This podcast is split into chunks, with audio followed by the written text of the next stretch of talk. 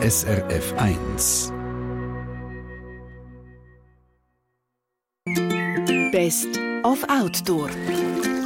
Unterwegs in der Schweiz mit dem SRF 1-Reporter Marcel Hani. Und wenn wir uns die Schweiz so anschauen, wir sind ein kleines Land. Und das heisst, wir haben eine Stadt. Und rund um die Stadt ist aber auch sehr viel Verbot. Und darum gibt es jetzt nicht so wahnsinnig viel. Aber es gibt immer wieder ein Stück Wildnis, gerade in Stadtnähe.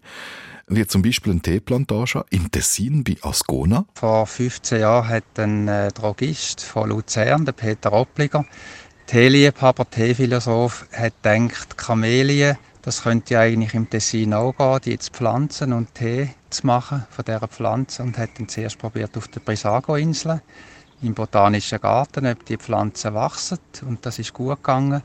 Und daraufhin hat man dann hier eine Teeplantage gemacht, die erste in der Schweiz, eine der ersten zu Westeuropa. Das ist der Tobias Denzler von der Teeplantage am Monte Verita oberhalb von Ascona, wo er da gehört hat. Und dann hat der Marcel Hani im Rahmen von seinen Outdoor-Sendungen getroffen. Und du hast mir aber gesagt, das ist wirklich Zufall. Gewesen. Ja, das ist total Zufall gewesen. Es war auf einem Spaziergang mit der Familie. Ich habe zuerst nicht einmal gemerkt, dass das ein japanischer Garten ist dort oben. Meine Frau hat mich dann darauf aufmerksam gemacht. Teeplantage. Dort habe ich dann eben den Tobias Denzler vor vier Jahren getroffen. Mittlerweile sind das eben schon 20 Jahre, wo man so eine Teeplantage hat dort unten. Und sowieso der Monte Verita, das mit der ganzen Geschichte, mit den Leuten, die dort oben gewohnt haben und die Aussicht auf Ascona, wundervoll. Wird noch ein bisschen mehr darüber wissen. Wenn wir jetzt aber gerade noch mal in die Wildnis gehen, in der Stadtnähe in der Stunde. Gerade als nächstes äh, hören wir da noch rein. Es ist äh, 5 ab 10 jetzt gerade. Gute Sendung und viel Vergnügen wünscht auch Mikrofon der Michael Brunner.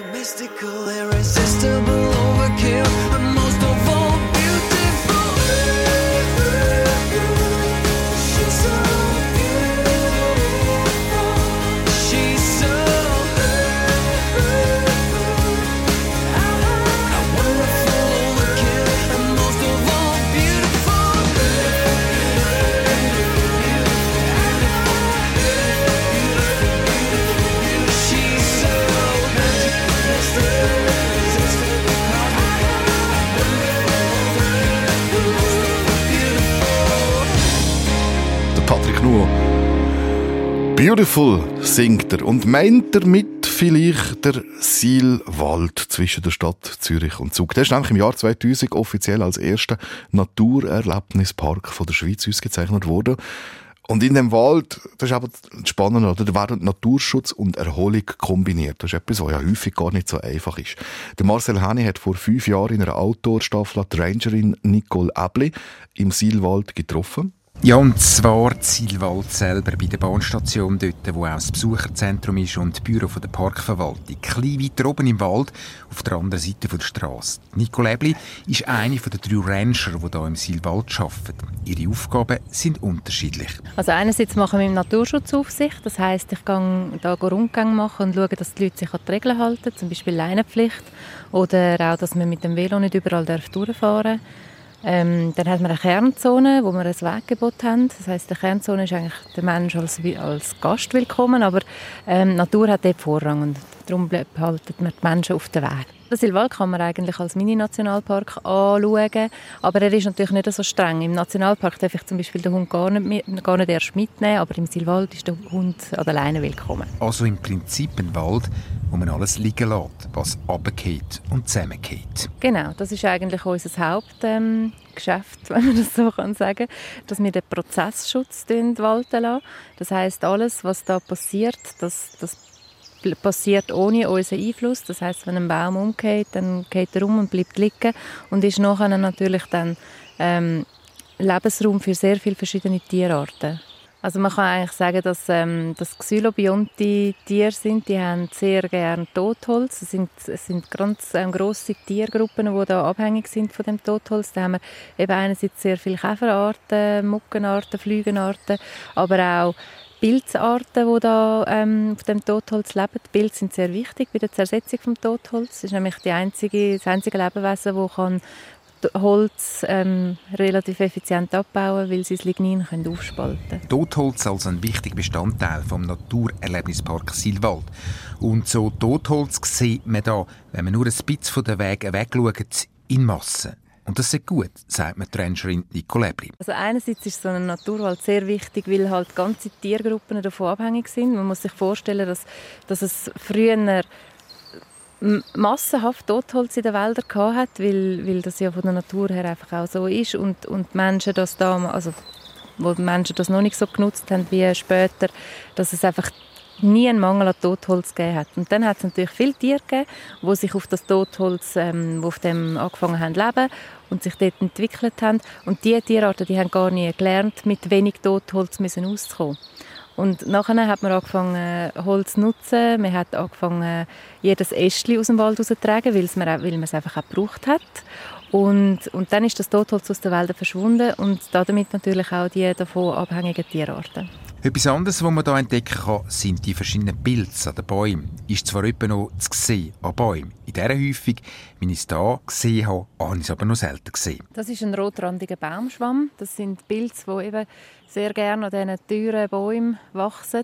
Es sind Pilze, die man nicht essen kann. Sie sind zwar auch nicht giftig, aber sie sind ungenießbar, weil sie sehr hart sind. Und ähm, das sind eben auch Totholz zersetzende Pilze. Und dann entdecken wir noch eine ganz spezielle und eher seltene Pilzart, ein Zunderschwamm. Mit dem Zunderschwamm kann man Feuer machen. Also das heißt, man hat den früher oft gebraucht, hat den getrocknet und, und, behandelt und dann hat man mit dem sehr, also es ist sehr entzündlich und wenn man dann da am Funk da hat, dann ist das ziemlich schnell angekommen und hat man das Feuer machen. Aha, also den könnte ich jetzt nicht probieren, ich darf den jetzt nicht wegnehmen. Mm, lieber nicht, das sieht doch so schön aus. also all die, die den Zunderschwamm hier im Silwald sehen, lassen einfach dran. Es sieht wirklich fantastisch aus.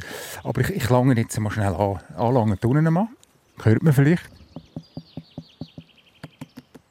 Ja, ist ziemlich fest das Ganze, oder? Gibt es denn viele solche Zunderschwämme hier?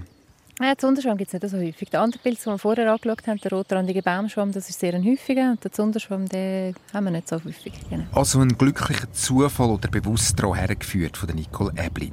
Im Naturerlebnispark Silwald wird also wie in anderen Parks der Wald sich selber überlassen.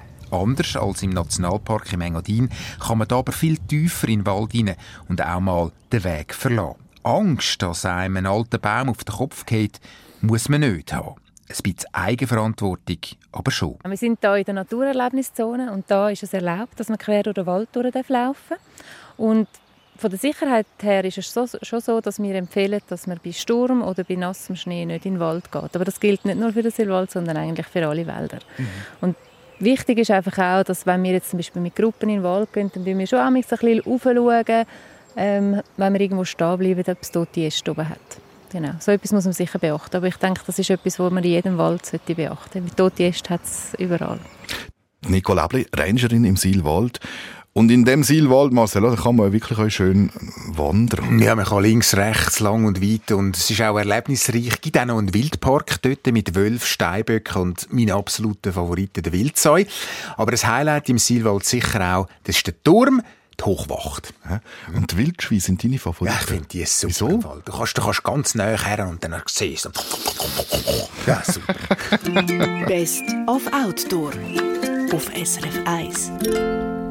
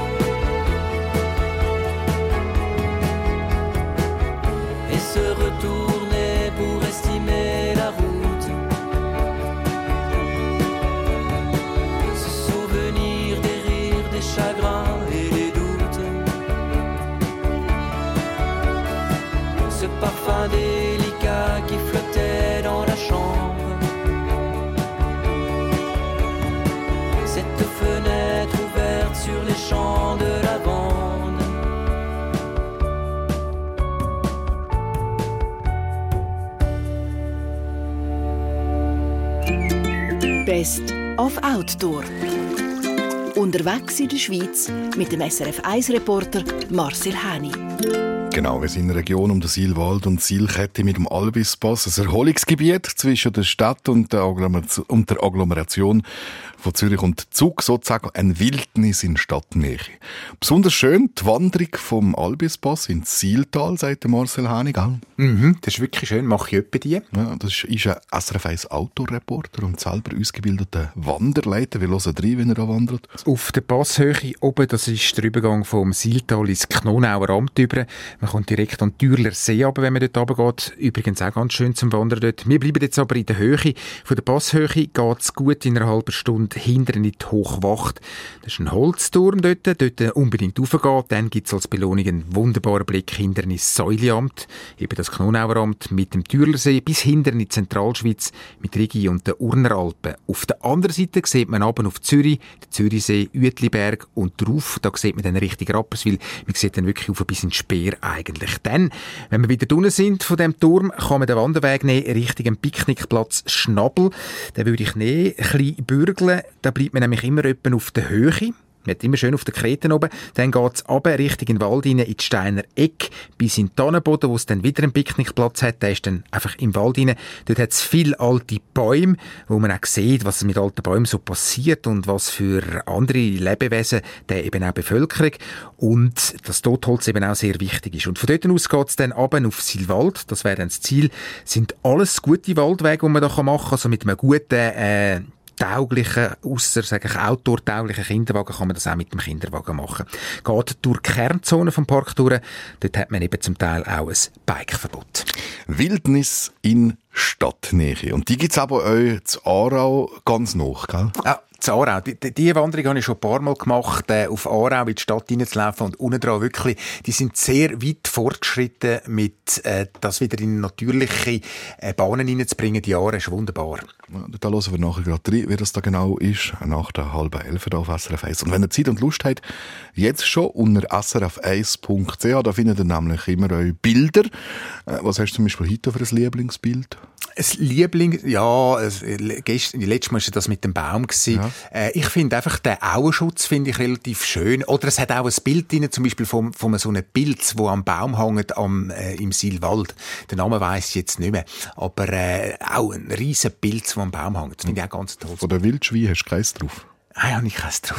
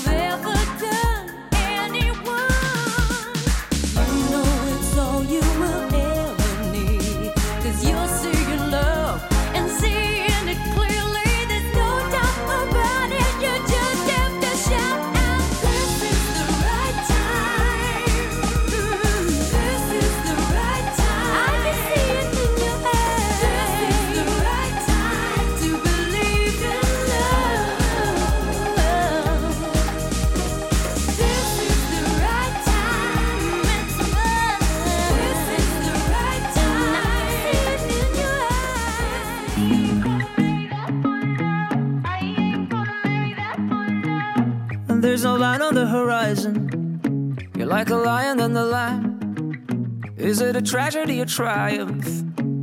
You're so good at it. Why did you swallow down my poison? Now I'm your number one fan. Make it on a desert island. Yeah, you're so good at it. Now it feels like beautiful madness. Feels like never enough. Don't you know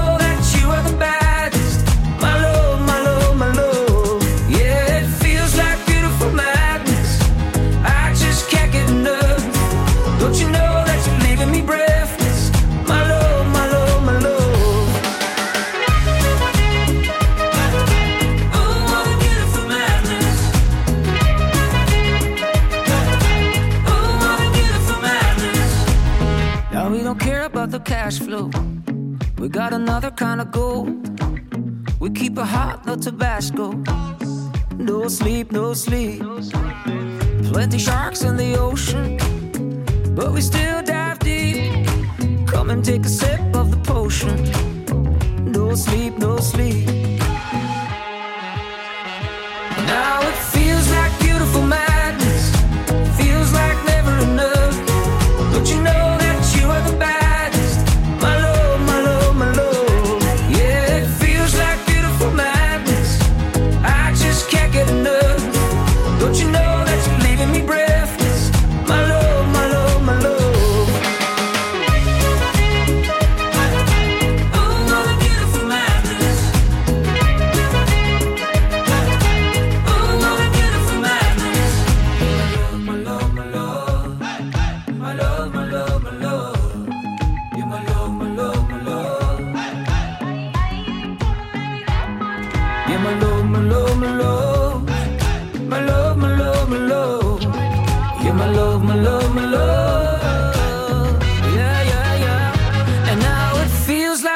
beautiful madness.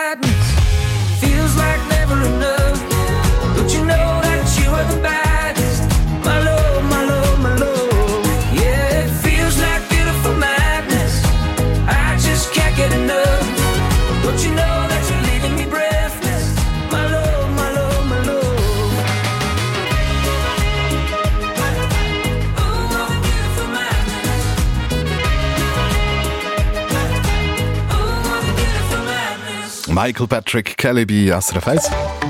Verkehrsinfo SRF von 10.31 Uhr in Graubünden auf der A13 Richtung Chur zwischen Mainfeld und Zitzers. Stau und rund 20 Minuten, die es länger dauert, nach einem Unfall.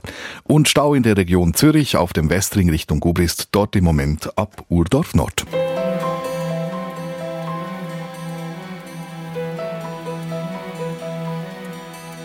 Su di noi ci avresti scommesso tu, su di noi. Mi vendi un sorriso tu se lo vuoi cantare, sognare, sperare così. Su di noi gli amici dicevano no, vedrai è tutto sbagliato. Su di noi, nemmeno una nuvola. Su di noi, l'amore è una favola. Su di noi, se tu vuoi volare lontano dal mondo, portati dal vento, non chiedermi dove si va, noi due respirando lo stesso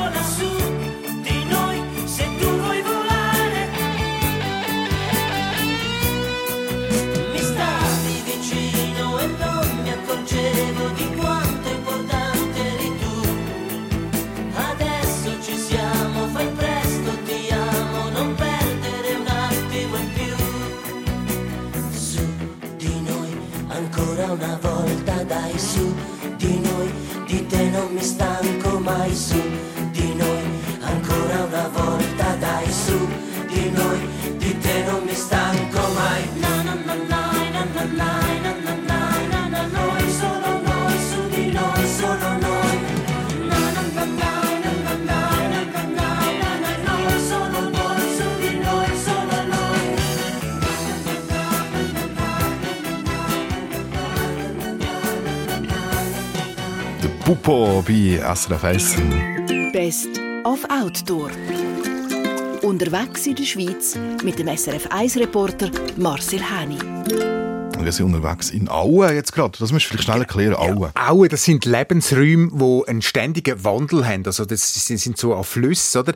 Bei Hochwasser werden die Gebiete überflutet und bei warmem Wetter zieht sich eben das Wasser wieder zurück. Und das ist äh, recht gut, weil es bietet Lebensraum für zahlreiche Tier- und Pflanzenarten. Zum Beispiel der Laubfrost, der geschützte, der ist, äh, hat das sehr gern, wenn es so unterschiedlich mal, mal feucht und mal trocken ist. Jetzt weiss ich, äh, der Kanton Aargau besteht zu einem Prozent aus solchen Auenlandschaften und hat die auch gesetzlich geschützt. Und der Marcel Hani hat auch eine Reportage gemacht in einer Outdoor-Sendung vor fünf Jahren. 50 Millionen Franken ist investiert worden. Und wenn man es nicht wüsste, könnte man schnell mal sagen, man sieht ja gar nichts. Nichts, weil alles so natürlich ist, wie man sich das vorstellt, entlang einem grossen, geraden Fluss. Links und rechts hat es Nebenläufe, Dümpelweiher, Bech, Land im Bachlauf hinein, ein Bächli. In den letzten 20 Jahren ist um Aarau herum, an der Aare wieder das entstanden, was es dort schon mal gegeben hat. Eine Auenlandschaft. Es braucht einen Fluss, der so eine Aue gemacht hat, aber wenn es an einem Flussufer ist, wo ursprünglich der Fluss das selber gemacht hat, dann ist es sicher eine Auenlandschaft. Das, was man da sieht, das Wasser, das ist der Schwankungsbereich vom Grundwasser und das ist eigentlich etwas Charakteristisches für Auen. Normalerweise in einer natürlichen Aue braucht es eine periodische Überflutung. Die kann regelmäßig erfolgen. Es braucht einen Grundwasserstand, der so hoch ist, dass Pflanzen, Bäume vor allem, zum Teil ihre Wurzeln im Grundwasser haben. Und es darf natürlich von der Nutzung her nicht äh, verbaute Ufer und so weiter haben. Das ist der Bruno Schelber, der ist beim Kanton der Verantwortliche von dem Auenschutzpark im Kanton Aargau. Er hat dafür gesorgt, dass das, was man vor über 20 Jahren durch eine Volksabstimmung hat wollen, umgesetzt wird. Dass man die Auen wieder so herbekommen hat, wie es mal sind, sei super, sagt Bruno Schelber. Selber, vor drei Jahren, wo er beim 20-Jahr-Jubiläumsresultat vorgestellt hat. Dass aber mal verschwunden sind in der Zwischenzeit die Auen, das hat mit dem Lauf vor Zeit zu tun. Unsere menschliche Nutzung ist natürlich äh, intensiver geworden. Es hat mehr Leute gegeben, die haben mehr Platz gebraucht, mehr Kulturland gebraucht. Man hat äh, die Flüsse auch äh, für die Stromproduktion genutzt. Und das ist äh, dann die Folge gewesen, dass unsere natürlichen Auengebiete verschwunden sind. Jetzt ist es wieder anders und die Auen sind wieder wichtig. Und das ist gut so. Denn 40 Prozent der Pflanzenarten beispielsweise im Aargau kommen in Auengebieten vor. Ein sehr grosser Teil von, von äh, Tierarten lebt auch in diesen Lebensräumen. Die Bedingungen sind da sehr, sehr unterschiedlich. Man hat ganz trockene Gebiete, man hat ganz feuchte, man hat äh, bewaldete, also dunkle, schattige Gebiete. Dann hat es aber auch wieder eine Kiesfläche, vegetationslos. Derartig unterschiedlichsten Lebensräume auf kleinem Raum nebeneinander ist eben das, was auszeichnet, dass so eine hohe Biodiversität kann vorkommen Und so sieht man auf dem Weg von Wildeck, Rupperswil über Biberstein ins Delliführen bei Aarau bis innen in die Stadt Aarau eine typische Auenlandschaft. Das ist ein grosser Waldsee von etwa 300 Meter Länge, wo da linker Hand von uns liegt, wo man versucht hat, ein Flussaltwasser, ein Altarm, eben das, der Altarm Aarschächli, nachzubilden. Und vor drei Jahren hat man dann auf dieser Parzelle rechter Hand eine, eine Tümpellandschaft machen für Amphibien. Das war Bruno Schelber vom Auenschutz vom Kanton Aargau auf der Strecke Bruck-Aarau. Der Aare sieht man die Auenlandschaften besonders gut.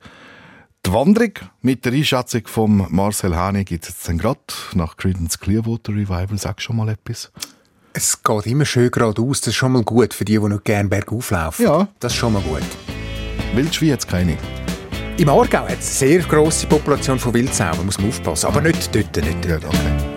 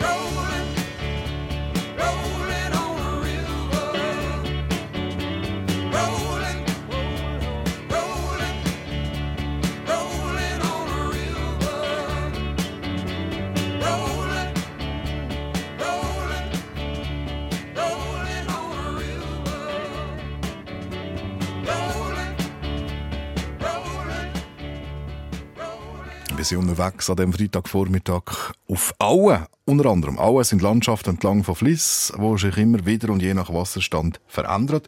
Haben vorher. Best of Outdoor. Unterwegs in der Schweiz mit dem SRF 1-Reporter Marcel Häni. Und die Auen sind aber gut für Pflanzen- und Tierwelt. Besonders gut sieht man das auf der Wanderung zwischen Bruck und Aarau, sagt der Marcel Häni. Und das ist aber jetzt eine Wanderung, die wir jetzt gerade reinhören, die er schon ein paar Mal gemacht hat. Ich habe es insgesamt dreimal gemacht, finde es immer wieder schön. Geht gut drei Stunden, wenn man ein bisschen zügig läuft, einen breiten Feldweg. Kann also mit einem Kinderwagen gemacht werden, sehr gut. Es sind knapp zwölf Kilometer bis Aarau. Man kann aber auch erst zu Trupperswil zum Beispiel einsteigen in die Wanderung. Dann ist es dann einfach weniger lang. Geht alles geradeaus und auch im Sommer äh, gut machbar, weil immer wieder ein Lüftchen vom Fluss herkommt. Oder dann geht es auch zwischendurch auch wieder durch den Wald durch, wo es eben Schatten gibt. Was eben auch noch gut ist, es hat zwischen ihnen immer wieder eine Feuerstelle oder einen Rastplatz dann wieder ein Brückli, wo man drüber rein kann und wo es viel zu sehen gibt. Dann äh, kann man auch ein bisschen näher an den Sumpf her oder das Wasser. Dort einfach schauen, dass man nicht äh, dort äh, in die Richtung geht von der Aare, weil die Aare fließt mit einer grossen Geschwindigkeit durch. Es hat auch Infotafeln, wo man etwas über die Region, die Auen oder die Stromgewinnung äh, äh, kann erfahren. Es hat auch ein Flusskraftwerk auf dem Weg und man weiss dort und man kann sehr viel lernen. Und es gibt ja auch noch die Möglichkeit, dass man dann am Schluss zu Aarau in der Stadt noch ein bisschen rumläuft. Das ist ganz eine schöne Altstadt Aarau, wo sich ein Besuch auf jeden Fall lohnen tut. Der Marcel im Aargau gerade dreimal die Wanderung im Aargau. Ja, ja. Der Aargau wird eben völlig unterschätzt, wenn es eben ums Wandern geht. Es hat wunderbare Orte dort und mit den Lägern, zum Beispiel bei Baden, auch eine recht anspruchsvolle Tour, also eine Bergtour zu bieten. Oder eben die Region Bruck bis Aarau oder Schinznach und Habsburg gibt es ja auch noch wirklich sehr schön. Mhm. Schön ist, sagst du, als Tessin mhm. und ja. von da hast du äh, dazu mal auch noch eine Reportage mitgebracht. Die hören wir die schön an. Vor der Elfen oder auf SRF 1.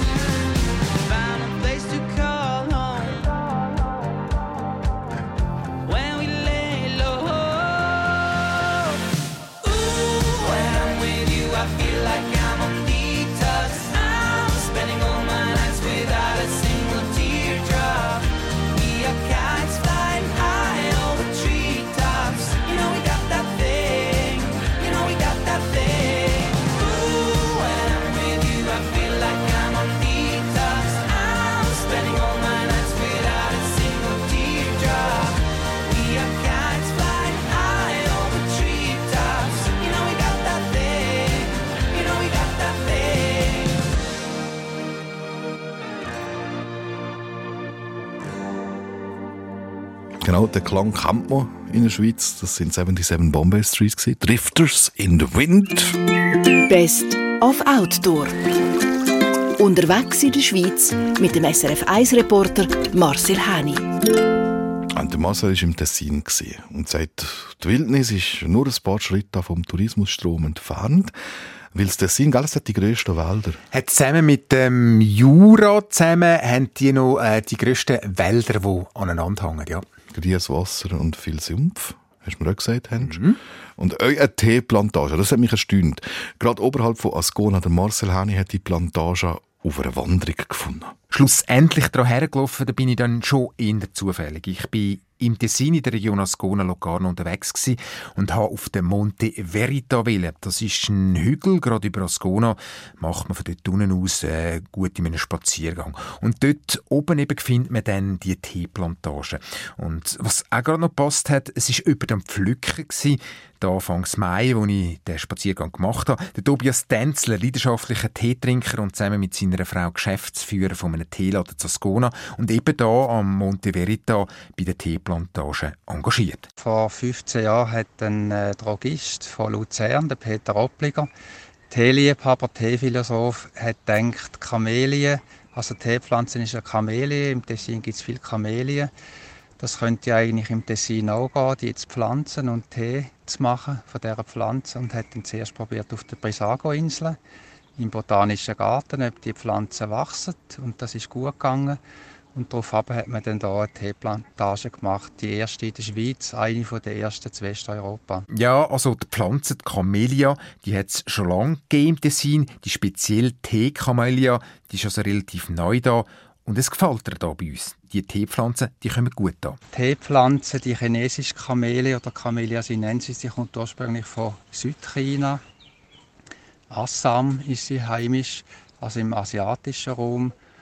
Und sie wächst aber da in diesem Klima wächst sie auch sehr gut. Also die Temperatur stimmt.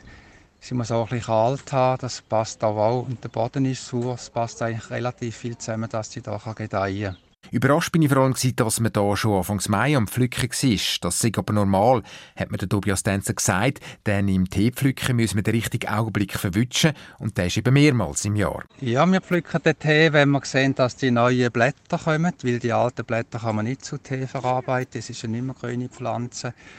Und zum Tee machen nimmt man eigentlich nur die jungen Blatttriebe, also Knospen und die obersten zwei oder drei jungen Blätter. Und dann werden die Blätter trocknet, ist meine Frage. Nein, nicht ganz. Und ich werde jetzt hier ins Tee-ABC vom Tobias Denzler eingeführt. Der Tee, äh, da ist am Schluss wie ein Pulver und aufgelöst wird er mit einem Pinsel im Tässli. Äh, das ist dann japanisch und von dort kommt der Tee und von dort wird Teetrinken eben auch zelebriert. Das Pulver um aber darauf zurückzukommen. Das ist eigentlich das Ausgangsprodukt für alle eigentlichen Tee. Also jetzt abgesehen von den Kräuteraufgüssen von allen Tee ist das eigentlich ein Ausgangsprodukt. Und aus dem gleichen Blattgut kann man entweder Schwarztee machen, Grüntee oder eben noch andere Verarbeitungsarten. Insgesamt kennt man sechs verschiedene Teeverarbeitungsmöglichkeiten. Und das Ausgangsprodukt ist eigentlich immer das gleiche. Ich schaue mir dann mit dem Tobias Denzler noch das traditionelle japanische Teehaus hier von Monte Verita an, äh, isse ein Teeglasse und ein Teesable und bestaune die grosse Teeauswahl hier in der Gestell. Und erfahren auch noch, dass ihre Arbeit oben viel auf freiwilliger Basis und das Interesse für den Tee basiert. All die Arbeit, die man hier leistet im Teegarten, also vom Schneiden von den Bäumen, Jetten, Ernten, das ist eigentlich mehr oder weniger freiwillige Arbeit. Es gibt aber auch viel Unterhalt von den Wegen, vom Pavillon. Und da haben wir eigentlich noch keine Unterstützungsbeiträge bisher. Wir sind eigentlich, wir gehören äh, zum Park von Monte Verita. Wir sind in dem Park als Gast zu Miete, wir haben das pachtet und haben aber einen Verein, der Verein heißt Verein zur Förderung der Teekultur Monte Verita. Und da sind wir natürlich immer, immer froh, wenn irgendjemand einen Unterstützungsbeitrag gibt, dass wir die Arbeit überhaupt können leisten können. Und einmal im Jahr eben, da gibt es ein Tee-Erntefest. Da wird dann auch die ganze Bevölkerung eingeladen, dann gibt es Teedegustation und man kann bei einer japanischen Teezeremonie dabei sein. Und es gibt auch ganze Workshops mit japanischen Teezeremoniemeistern. Ja, alles, was man muss wissen wenn es um Tee geht. Wir haben auch noch Informationen für auch, wie man die Plantage zum Beispiel findet auf srf1.ch. Das war jetzt ein kleiner Rückblick, die Sendung, und die letzten zwei Wochen auf ganz Haufen Outdoor-Geschichten. Aber die Ideen sind ja noch nicht ausgegangen. Nein, überhaupt nicht. Und wenn ich mal kurz in Stocken würde kommen, unterwegs beim Wandern, kommen einem immer wieder ganz tolle Ideen in den Sinn.